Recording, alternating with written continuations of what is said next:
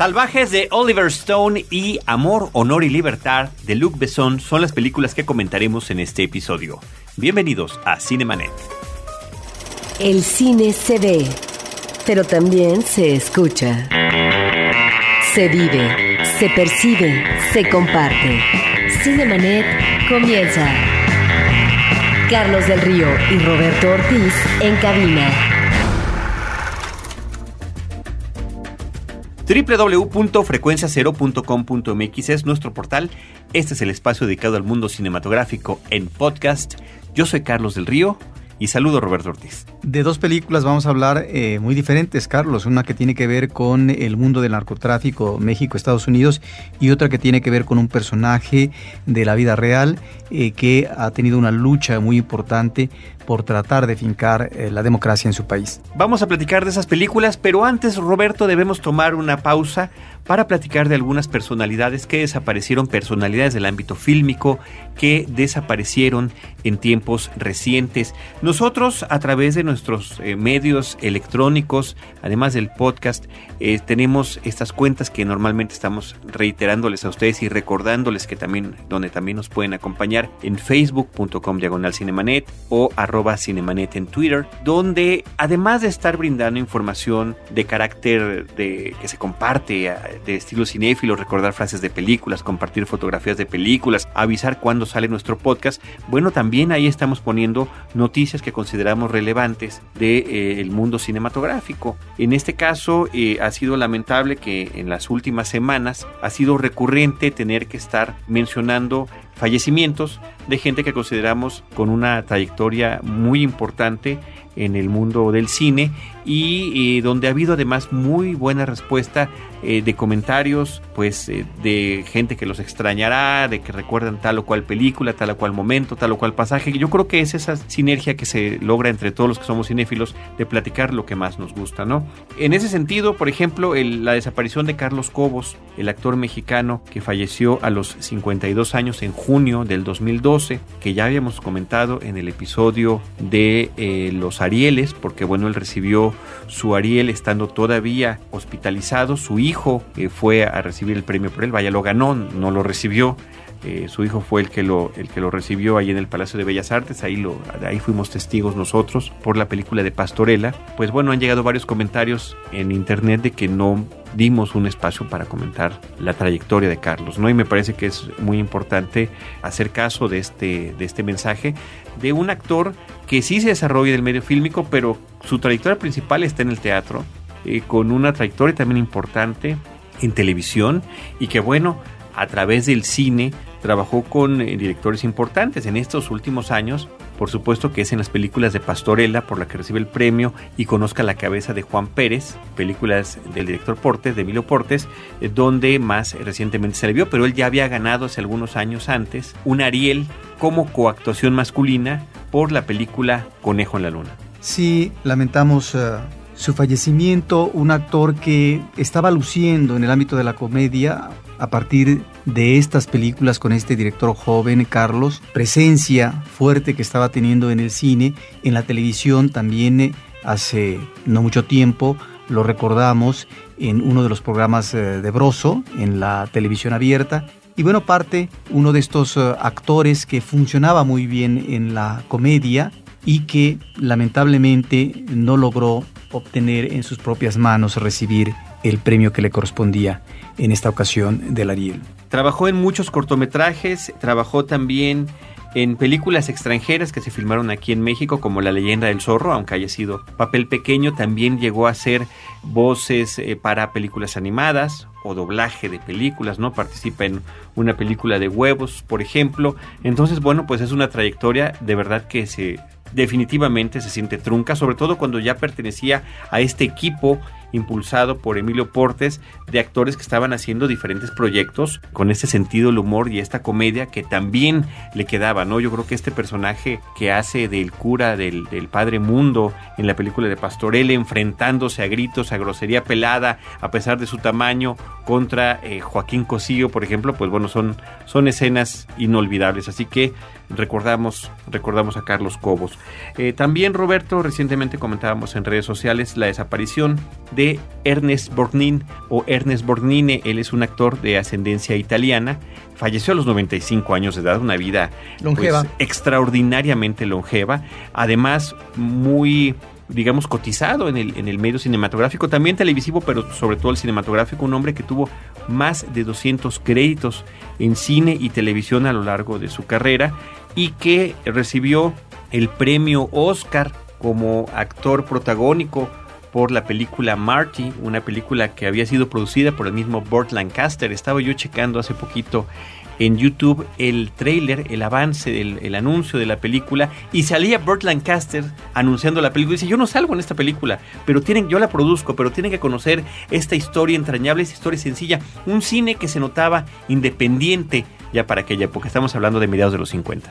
Este Oscar que, que ganó además, lo recibió en el, en el, año de 1956. Fíjate nada más con quién estaba compitiendo Roberto. Con James Dean por Al Este del Edén, con Frank Sinatra por El Hombre del Brazo de Oro, con James Cagney por Love Me or Leave Me y con Spencer Tracy por eh, Bad Day at Black Rock. Entonces, realmente eh, esta película que se impuso con varios premios, en esa ocasión ganó mejor director, mejor película y mejor guion y mejor actor. Vaya, los premios principales, me parece, de bajo presupuesto fue la que se impuso ante estas otras eh, cintas mucho mayores y actores que, bueno, también trascendieron de una manera muy importante en la historia del cine mundial. Sobre todo porque estaba compitiendo con rangos diferentes eh, en términos actorales. Por un lado, Spencer Tracy, que era la vieja generación, un hombre ya mayor, o de una edad eh, más que madura. En el caso de Frank Sinatra, él interpretaba eh, una actuación muy fuerte, intensa, de un drogadicto, de tal manera que esta actuación que tiene sus excesos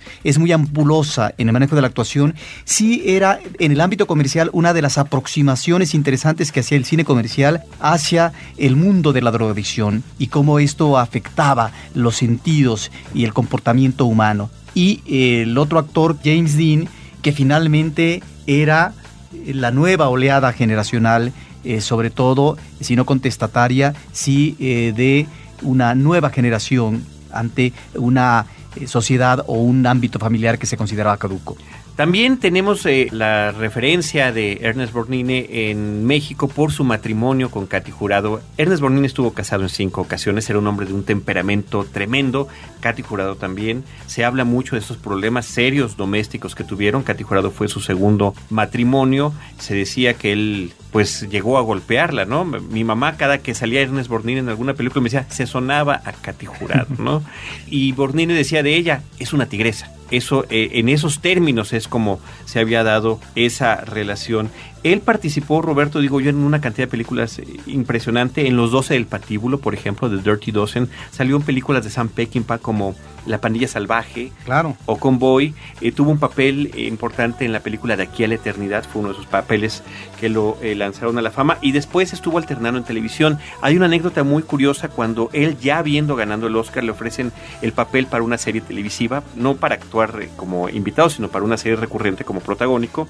Y no quería aceptarla porque se sentía que eh, pasar a televisión iba a ser como rebajar el estándar del actor, pero resulta que cuando se encontró con un eh, niño, un joven que vendía periódicos y que este muchacho no lo reconoce, él se sintió ofendido por su ego y más aún cuando este chico le pudo decir todos los actores que protagonizaban las series de televisión. De ahí que fíjate, una, una, un- se puede interpretar que eh, por su ego acepta este papel y logró transitar McHale's Navy, era esta serie de los 60 que después tuvo versión cinematográfica, aquí no creo que haya sido muy conocida en nuestro país, pero habla de eh, la personalidad de este hombre y de la forma en la que logró sin que significara un retroceso participar en, los 80 participó en una serie sobre un helicóptero Airwolf, Lobo del Aire por ejemplo. Sale en esta película de John Carpenter Escape de Nueva York. Tiene un personaje coprotagónico que fue importante, ese taxista que estaba en Manhattan, cuando Manhattan era una prisión en esta película futurista. En fin, una, una carrera eh, longeva, grande y bueno, muy, muy diversa. Más recientemente yo lo recuerdo, Carlos, en una película que está conformada de varias historias sobre los atentados del 11 de septiembre en Nueva York. La historia... La que eh, dirige Champagne. la historia de él, efectivamente, dirigida por Champagne, me parece que es muy emotiva porque aborda a un personaje que es interpretado por Ernest Borgnine, un viejo que vive en un departamento que está sucediendo este derrumbe de las Torres Gemelas y él está viviendo su soledad, su propia soledad de vejez. Me parece que ahí es donde en este tipo de películas muy desiguales, porque son historias que fueron dirigidas por diferentes cineastas. Incluyendo a González Iñárritu. Exactamente, esta es una de las más consistentes, yo diría, de las más emotivas. Yo recuerdo mucho que es la que mencionaste como sobresaliente cuando platicamos de esta colección de cortometrajes aquí en la sección de cartelera. Pues bueno, Roberto, yo recientemente lo recuerdo en la película Red, esta cinta de acción con Bruce Willis, donde él era el encargado, sale muy brevemente en la película, que es más que un coprotagónico, es un pequeño cameo que tiene él, el encargado en un subterráneo de los archivos secretos del espionaje estadounidense.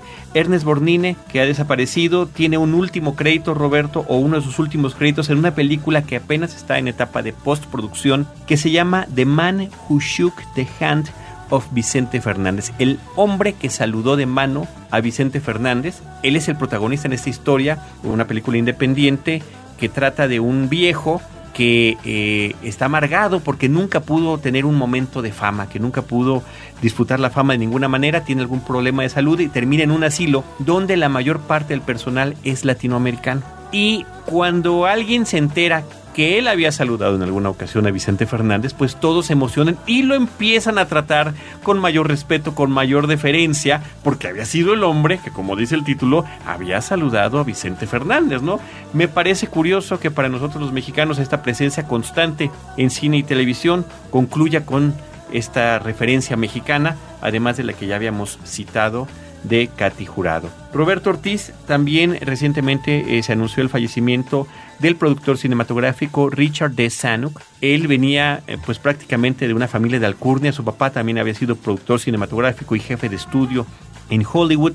Él, eh, de sus primeros trabajos ya como productor, fue el que alentó la película de Steven Spielberg que se llamó Tiburón y después el éxito rotundo que fue. Él, entre otras cosas, eh, produjo la película Driving Miss Daisy, El chofer y la señora Daisy, por la que se llevó el Oscar a mejor película. El productor es el que la recibe y en años recientes había estado trabajando constantemente con Tim Burton tanto Tim Burton como Steven Spielberg como muchos otros directores dieron muestras y comunicados sobre lo sensible del fallecimiento de este hombre. En, el caso de Spielberg comentaba que recordaba perfectamente bien cuando estaba en una lancha filmando tiburón por ahí del 74 y que el tiburón el mecánico se fue al fondo del mar y que Richard Sanuk se volvió y le dijo espero que esto no signifique que es lo que le vaya a pasar a la película y comenzó a reírse, ¿no? O sea, le estaba tratando de que no se sintiera tan mal Spielberg de lo que estaba pasando a su alrededor y dice Steven Spielberg que ese fue el principio de una amistad que duró muchísimas décadas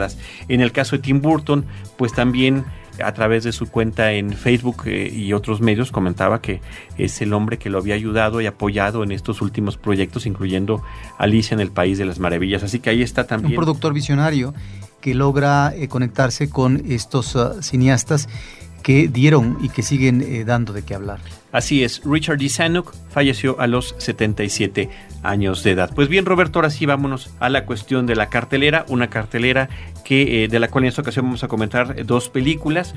Una de ellas es la película Salvajes del director Oliver Stone, este director tan polémico eh, con sus guiones y con sus historias, con sus películas y que además también por otra parte, Roberto, creo que en los últimos años no nos ha arrojado las obras tan importantes como las que tuvo sobre todo a, mediados de los 80 y principios de los años 90, independientemente de ese trabajo como guionista que también desarrolló importante con películas como Expreso de Medianoche o como Scarface, de las que noto importantes referencias en esta película que se llama Salvajes, Savaches, que está filmando con un eh, reparto multinacional. Varios actores mexicanos participan en la película, todos ellos en calidad de, secundarios, pero bueno, es una película que se está armando como una especie de cruce de historias, ¿no? Ciertamente hay tres personajes protagónicos eh, sobre los que gira la historia, dos amigos que son socios en la producción de marihuana en California y de la novia de ambos con la que viven y con la que conviven y toda esta relación que se da con la policía corrupta, con los funcionarios corruptos estadounidenses y con las mafias de la droga mexicanas. La película está basada en el libro homónimo de un escritor neoyorquino que se llama Don Winslow que tuvo una buena acogida de un libro que había escrito con anterioridad Carlos y que eh, se llamó El poder del perro, que ya abordaba el problema de los cárteles mexicanos de la droga. Este libro, El poder del perro, le llevó a Don Winslow seis años de investigación y en esos seis años se incluyó también pues, los archivos de la DEA, consultó con ellos, de tal forma que en este nuevo trabajo que él hace, pues ah, le sirve para plantear un primer tratamiento de guion, el cual va a ser afinado con posterioridad por parte de Oliver Stone, Shane Salerno, que es el escritor de Armageddon y Shaft, y del eh, propio Winslow. Y en menos de un año, una vez que se realiza el guion, la productora Universal adquirió los derechos para el cine y Oliver Stone fue finalmente su director.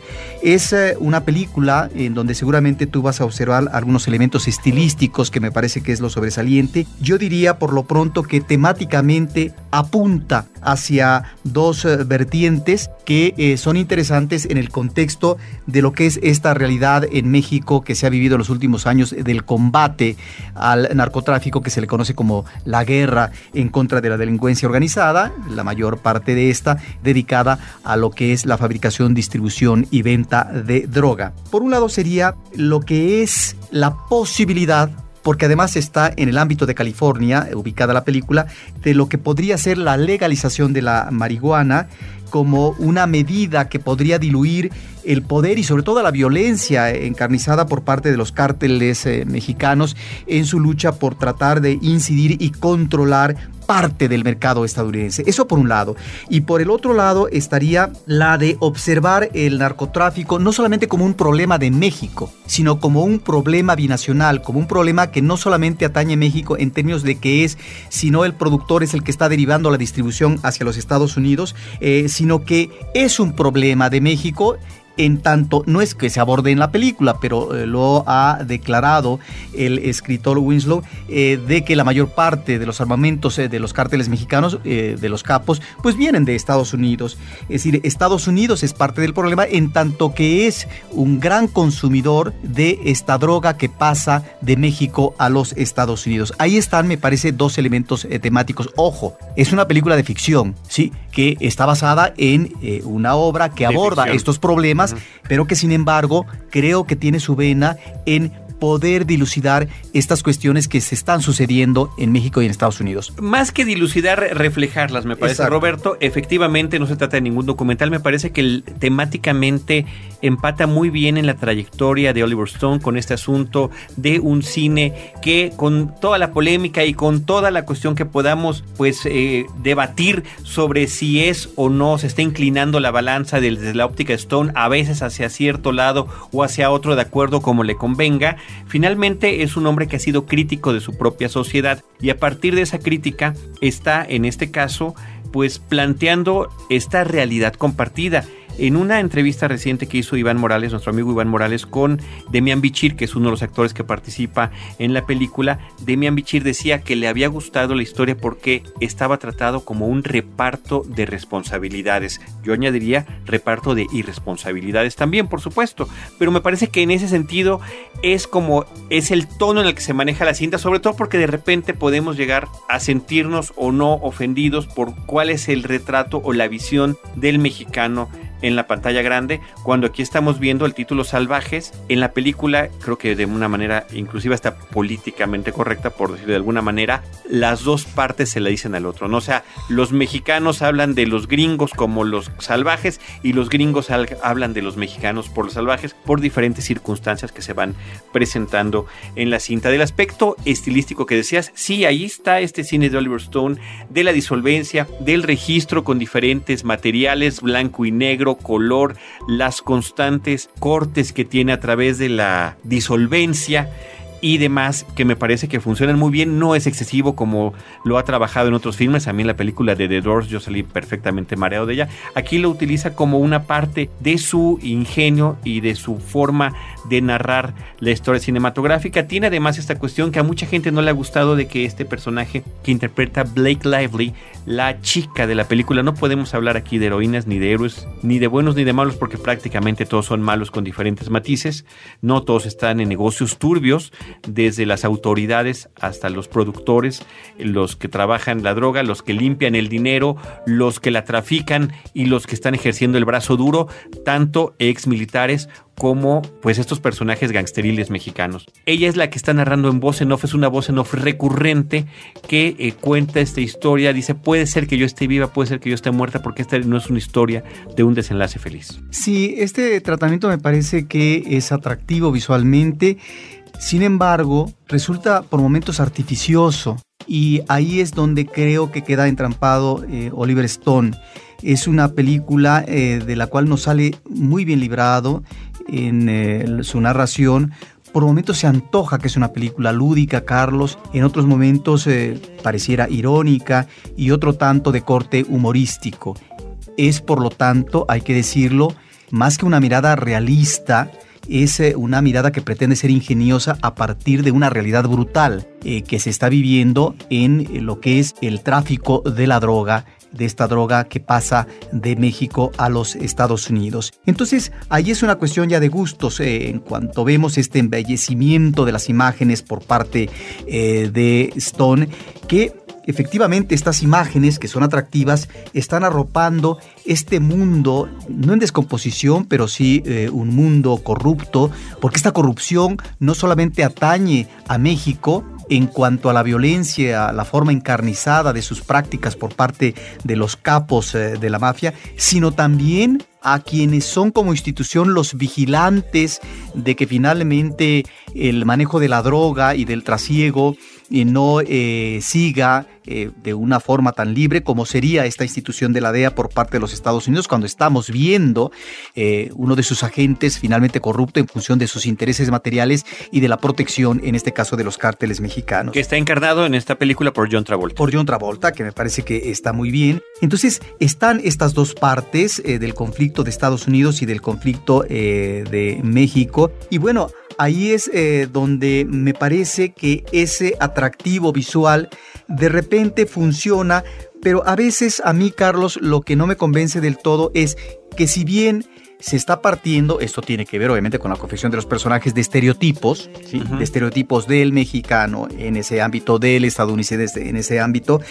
Estos me parece que si bien hay ciertos momentos eh, de frescura, carecen de profundidad, carecen de espesura humana, y ahí es donde yo creo que debió haber trabajado más Oliver Stone en sus personajes. Son personajes eh, que a mí me parece se quedan a medio camino, que no pasan del trazo, no un trazo caricaturesco porque no es la intención de Oliver Stone, pero sí un trazo muy esquemático y superficial que a mí me parece eh, no logra cuajar del todo en alguna de las vertientes que él maneja, una de ellas eh, la vertiente humorística. Fíjate Roberto que eh, yo voy a regresar a un comentario que tú hiciste aclarando sobre lo que se trataba la película, que se trata de una ficción y yo con eso mismo te quiero responder. A mí la película como ficción cinematográfica me pareció estupenda. Es la película de Oliver Stone que yo llevo más de 10 años esperando después de cosas terribles que nos ha presentado en el cine como director, como esta segunda parte innecesaria de Wall Street, como la fallida W, como la muy fallida Wall Trade Center, como la también fallida Alexander, como que de repente esta cinta me parece que sí se conecta más con otras películas de él, inclusive las que tienen que ver con el tratamiento que hizo fuera de W, fuera de la película de, W. Bush, eh, de las películas de Nixon o de JFK, pero más con Natural Born Killers y más sobre todo inclusive eh, la conexión con Pelotón por el asunto de qué es lo que sucede con esos estadounidenses que son enviados a otros rincones del mundo a pelear guerras que no les corresponden y qué es lo que ellos están aprovechando. Bueno, también hacer el contrabando no de la planta, sino de la semilla para poder trabajarla ya en territorio estadounidense. Y lo que comentas de, de la cuestión del sentido del humor me parece que es una ironía que funciona muy bien en la película. Yo quedé, Roberto, verdaderamente atrapado con la cinta. Estaba al borde del asiento con la situación que estaban viviendo todos los personajes.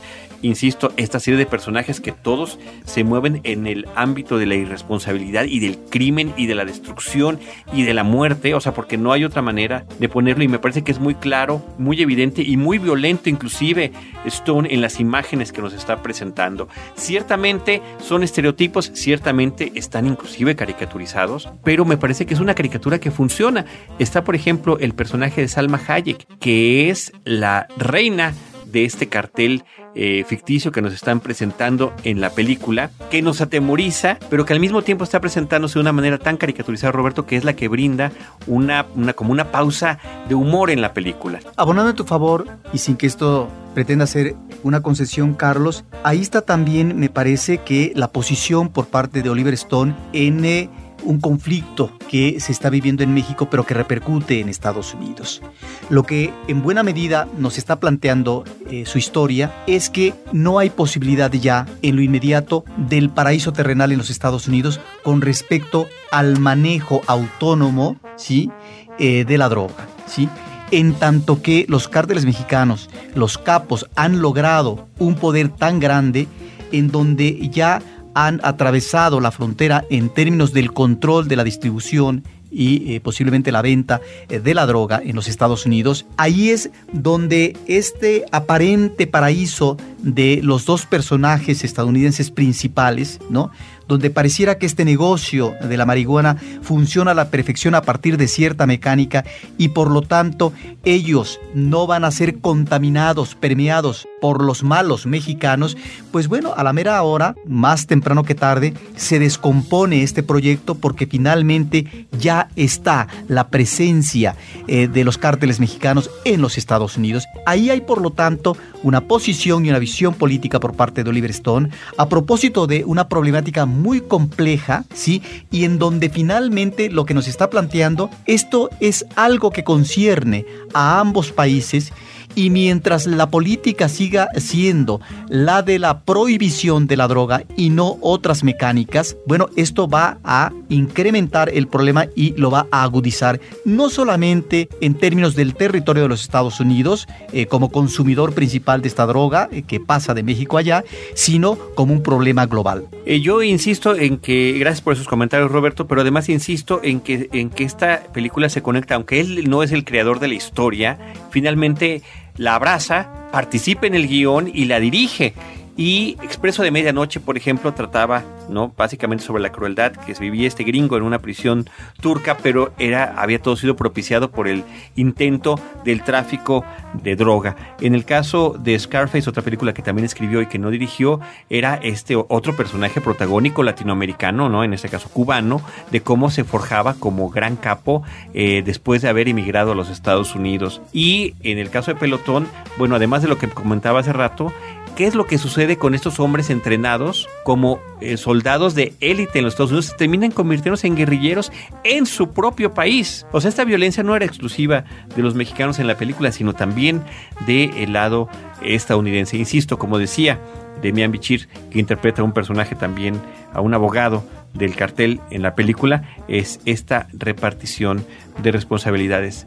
Me impactó la película, en momentos me conmovió, en momentos estaba yo realmente prácticamente con ganas de vomitar de, lo terrible que, las consecuencias terribles de lo que estamos viviendo constantemente y día con día y que lo vemos ya con naturalidad en los noticiarios. Y de alguna manera también, Roberto, fíjate que me recordó otra película que se llama True Romance, una película que dirigió Tony Scott y con un guion de Quentin Tarantino, La Fuga en el tono en el que está contada a la mí película. Me recordó a Tarantino en algunos momentos la película. En, en, en, en, el tono, en la música, en esta voz en off, en esta incursión de este personaje. Por ejemplo, ella, ella la chica, la protagónica, es una ricachona que se involucra con estos hombres. Ella no tenía ninguna necesidad de andar, eh, andarse vendiendo por dinero o lo que fuera, ¿no? Finalmente termina en esta aventura terrible con estos personajes que, por cierto, no habíamos mencionado a los actores protagónicos de la película. Taylor Kitsch y Aaron Johnson son estos dos hombres que llevan, pensaría yo, el principal peso de la película.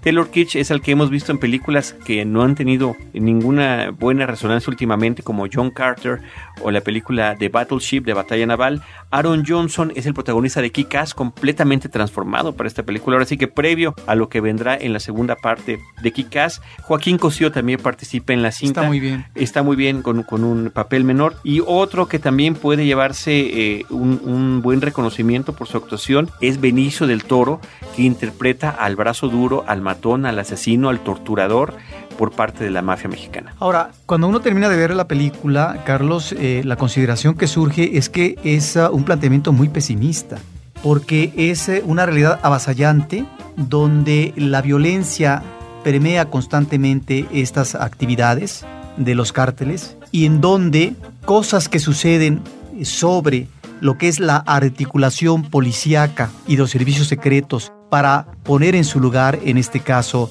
detrás de las rejas a los traficantes de droga, bueno, finalmente es algo que efectivamente sucede en algunas ocasiones, como hemos visto en el caso de estos seis años eh, del gobierno de Calderón, donde efectivamente varios capos no, no solamente terminan en las cárceles mexicanas, sino que son extraditados a los Estados Unidos pero a manera obviamente de divertimento, porque esta película no deja de ser visualmente un divertimento visual, pero al mismo tiempo también genérico por parte de Oliver Stone. Si observamos el final de la película, nos damos cuenta quiénes son los que verdaderamente ganan la partida. Sí, claro. En términos de los intereses reales. Final polémico, por cierto. Un, un final Con este polémico. juego que Sí. tiene Oliver Stone de cómo podría acabar la historia. Claro, ¿no? porque finalmente eh, le apuesta a una cuestión eh, humorística, eh, también de doble vertiente del final, de tal forma que esto, que como tú dices, está disfrazado y manejado a veces con cierto trace que nos podría emparentar con la caricatura,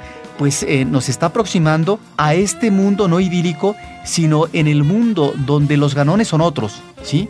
Y en donde en realidad el problema mayúsculo, si tiene que ver efectivamente con las instituciones de los países, tiene que ver también con la definición de políticas y cómo se articulan en la práctica estas políticas por parte de los Estados Unidos y por parte de México. Yo creo que estemos de acuerdo o no con la visión que presenta Oliver Stone o que estemos de acuerdo o no como se presenta este panorama, creo que tan solo por el tema es una película interesante de ver, además de poder apreciar la participación de estos actores mexicanos en una película de un director que ha tenido una trayectoria importante a lo largo de varias décadas. Roberto, vámonos a la siguiente película, también de un cineasta muy reconocido a nivel global. Estamos eh, hablando de Luc Besson. Él es el cineasta francés que ha escrito producido y dirigido películas además con diferentes modalidades, tintes y tonos, un director y creador y productor que ha sabido jugar con el cine de acción de una manera muy afortunada a lo largo de muchos años, poniéndose al tú por tú con el cine eh, más comercial estadounidense y que ahora regresa a la dirección para contar la historia en Amor, Honor y Libertad, o el título que tiene de The Lady, de una mujer en Birmania que tiene un tránsito, es una historia biográfica, es una historia de vida, es una historia real que tiene que ver con el proceso democrático de este país del sudeste asiático. Sí, está inspirada en la vida de Aung San Suu Kyi, espero pronunciarlo bien, una mujer valerosa, una mujer de una entrega y de un coraje en eh, una lucha día con día, año con año, para superar, Carlos, las adversidades eh, de una junta militar que se instaura desde principios de los 60 eh, en Birmania, desde 1962, y que ella, a partir de una propuesta de la Liga Nacional por la Democracia, a la cual ella se integra o que conforma, pues eh, tratan años después de establecer a partir de una aparente apertura de democracia por parte del gobierno militar, de que perdón, un gobierno militar absolutamente represivo. represivo trata de alentar aparentemente eh, lo que sería las elecciones eh, democráticas, pero no obstante que en esa ocasión eh, los votos para Sukai son abrumadores, son a su favor. Finalmente, la Junta Militar no puede reconocer este triunfo por parte de la Liga Nacional por la Democracia y ella tiene que vivir un arresto domiciliario de más de una década. Eh, fueron eh, como 15 años o más, eh, que ella tuvo que padecer y que mira, no obstante que en 1991 ella gana el Premio Nobel de la Paz, si ella no pudo porque estaba ella en arresto domiciliario y aunque trataron de incidir los militares para que ella lo recibiera y por supuesto no permitirle jamás ya la entrada a su país, ella prefirió quedarse ahí en esa lucha cotidiana, ¿sí? que todavía persiste por parte de ella a sus más de 70 años. Qué curioso, un premio que ella no recibe físicamente, pero que le es otorgado en 1991 y que como reconocimiento lo atienden en su momento en Oslo, eh, tanto su esposo, que va a jugar un papel muy importante en su vida, y que finalmente también eh, lo juega en la película y sus hijos, quien da el discurso eh, cuando se recibe el premio. Físicamente, ella apenas en junio del 2012 es que en Oslo recibió el premio porque ya últimamente ella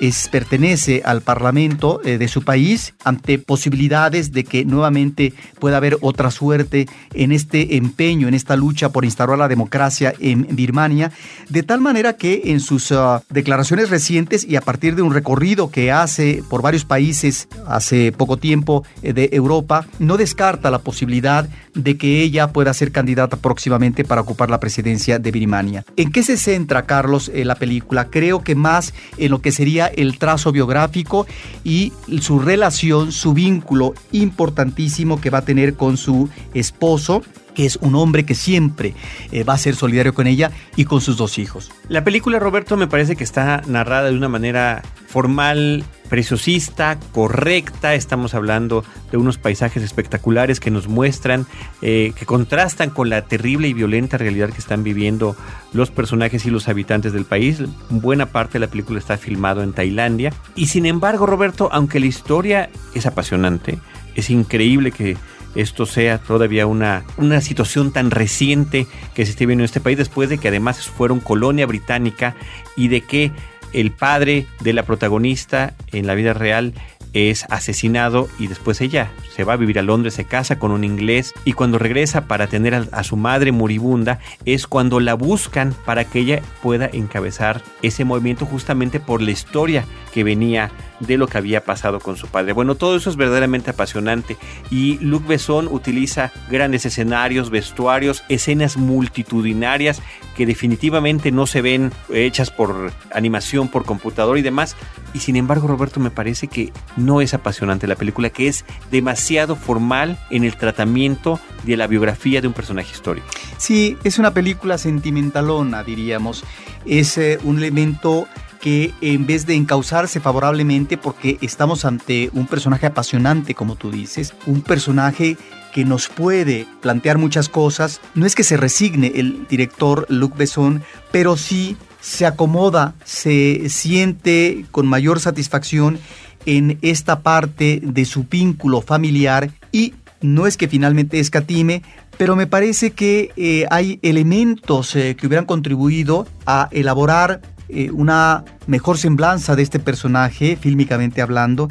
Ella, si bien es cierto que se alude, es un personaje que está influido eh, por el movimiento pacifista de Gandhi. De hecho, lo vemos en la película. Constantemente los libros que está donde ella en un itinerario, un recorrido que hace por el país, aborda uno de los elementos eh, principales de su discurso en este proceso por la democracia, que es eh, la relación cabal, eh, escuchar a las minorías étnicas, de tal manera que éstas también tengan eh, una participación efectiva en este proceso de liberación del pueblo de Birmania. Me parece que estos elementos pudo haberlos integrado de una manera más contundente el director. ella es una mujer también que estaba muy embuida de la religión ah, en este caso del budismo, si consideramos además que la mayor parte de la población pertenece al budismo en el caso de Birmania. Y esto, elementos de su pensamiento, porque es una mujer que ha escrito mucho, Carlos, de eso creo que vemos muy poco.